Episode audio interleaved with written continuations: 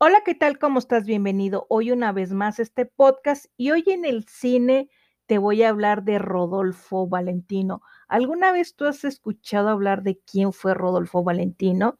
Pues déjame decirte que Rodolfo Valentino había en aquel entonces desmayos, suicidios y una corona, fíjate muy bien, de parte de Benito Mussolini y unas palabras que decía murió galantemente como había vivido.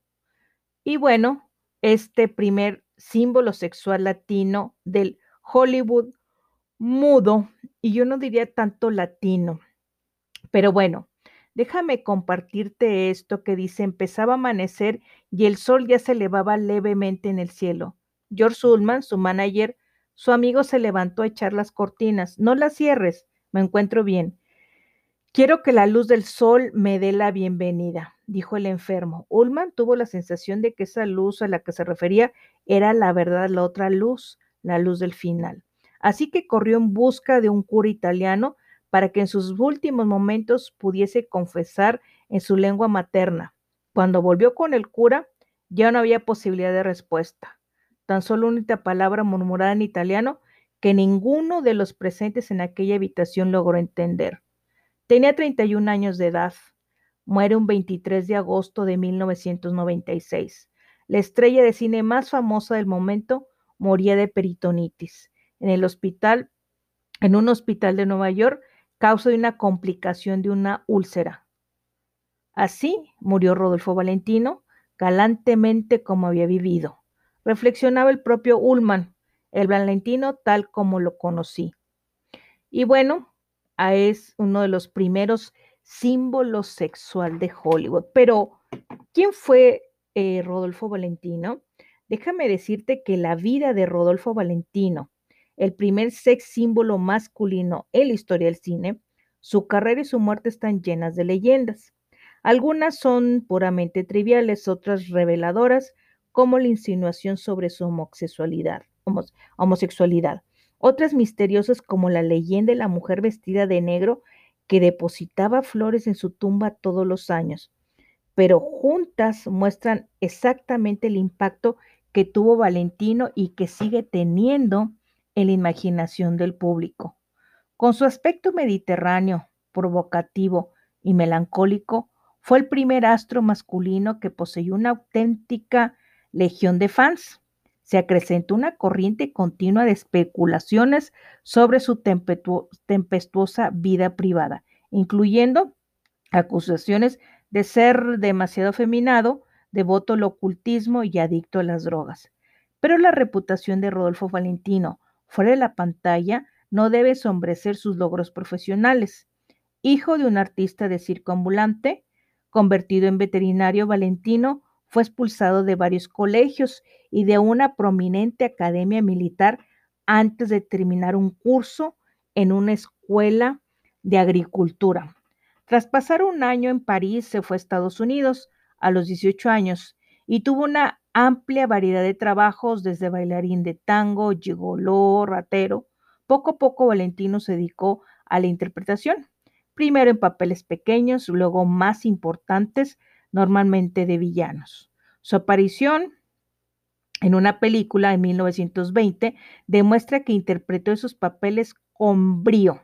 De hecho, portó estilo a los villanos. En esa época se casó con Jean Acter, también aspirante actriz, aunque la pareja no se divorció hasta 1923. Para entonces Valentino ya había elegido a su segunda esposa, Natacha Rambova. Se dice que el matrimonio duró nada más seis horas. Del canalla El Jeque. Tuvo una gran oportunidad con los cuatro jinetes del Apocalipsis, que fue en 1921, una película antibelicista de Rex Ingram y June Mattis, quien insistió que Valentino hiciera el papel protagonista. La película tuvo tanto éxito que sigue considerándose el film mudo más rentable de la historia. Convirtió a Valentino en una estrella y en un rompecorazones de fama mundial de la noche a la mañana. Pero el logro valentino de esta película no consiste solo en su magnetismo sexual, se basa también en la suave e impecable transición de hedonismo inicial del perezoso protagonista que baila un tango endemoniado, a un héroe responsable y con cierto modo reticente, reticente.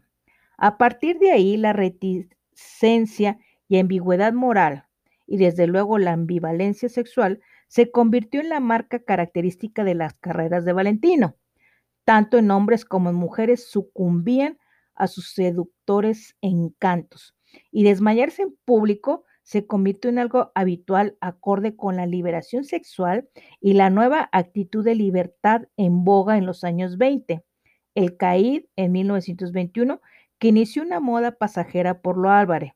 Camille en 1921, Sangre y Arena en 1922, El Águila Negra en 1925, El Hijo del Caid 1926, fueron películas cargadas de toques de exotismo en las que pudo interpretar a placer al seductor normalmente extranjero. Sangre y Arena, otro, otro guion, fue la primera de cuatro películas coprotagonizadas por Nita Naldi, junto al Diablo Santificado y algunas otras.